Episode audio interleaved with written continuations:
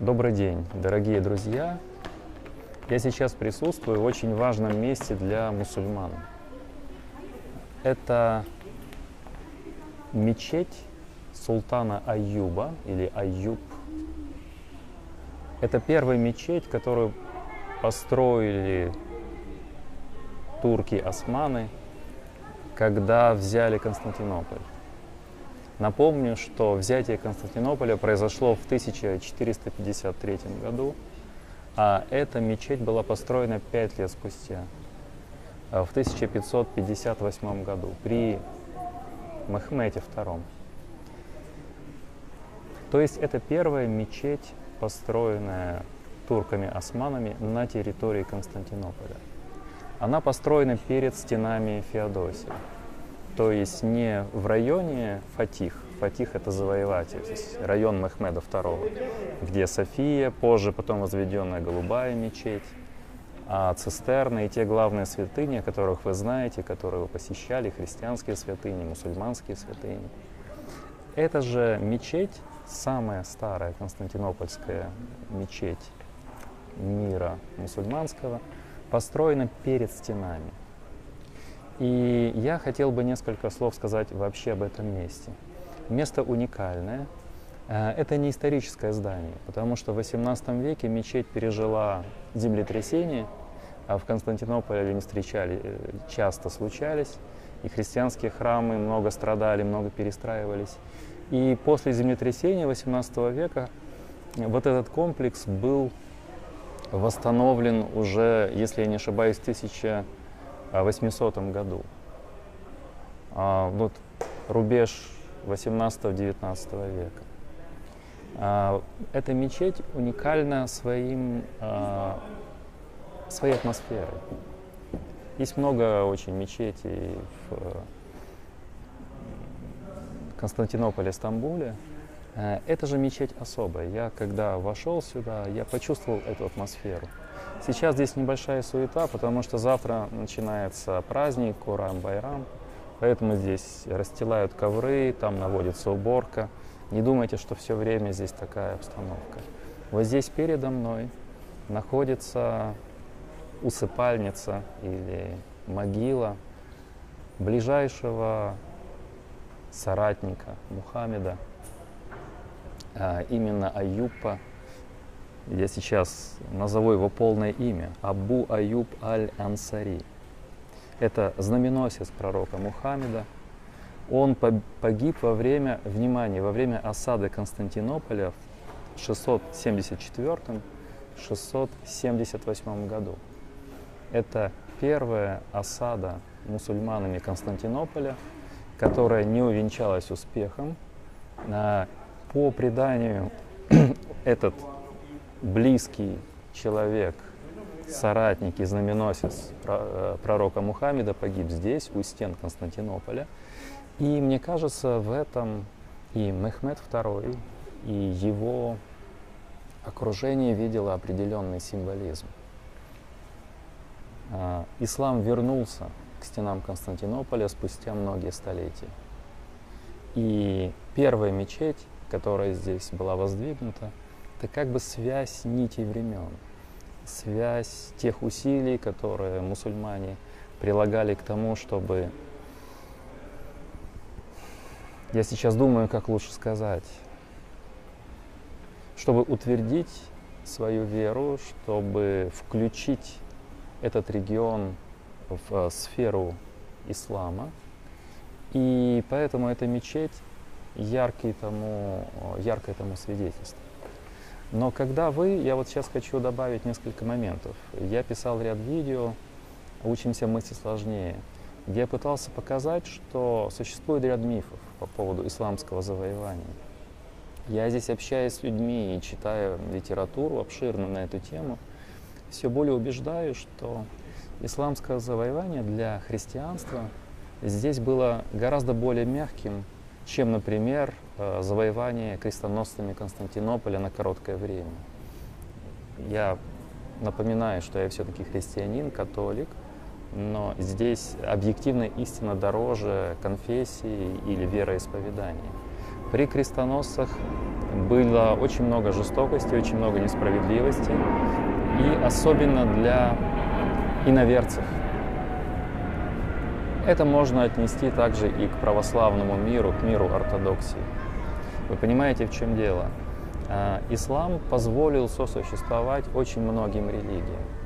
И до какого-то времени, до того, как возникли идеи нации, национализмов, до Первой мировой войны, здесь, в Стамбуле, Константинополе, сосуществовало мирно э, очень много различных вер. И я, прогуливаясь э, улицами и районами Стамбула, э, я видел иногда соседство храмов. Э, можно было увидеть христианский храм, можно было увидеть мечеть, и можно было увидеть синагогу. Э, здесь было очень мягкое налогообложение.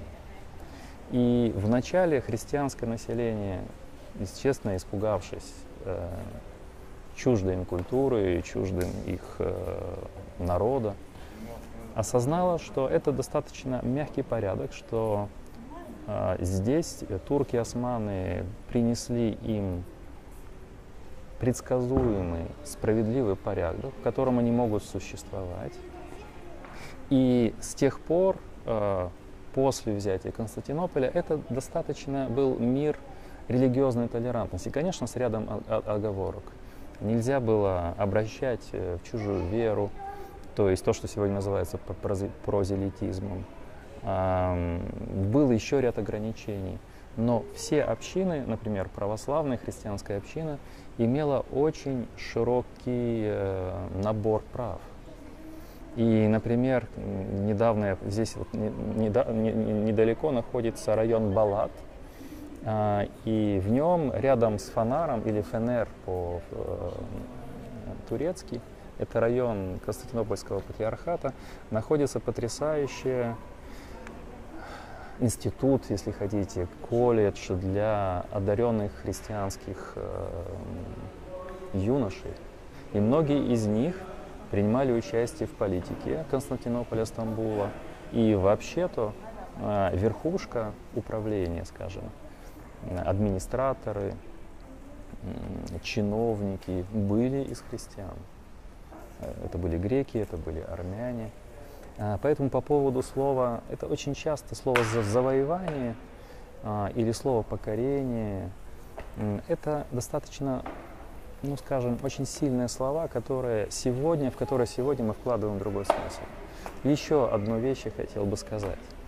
А, мусульман обвиняют в том, что они христианские святыни тогда разрушали, перестраивали и так далее.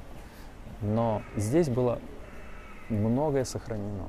И сейчас, прогуливаясь Стамбулом, мы можем видеть а, сохраненные стены, дома, очень много реставрируется. Э, очень бережное отношение к памятникам. Это всегда нужно подчеркивать.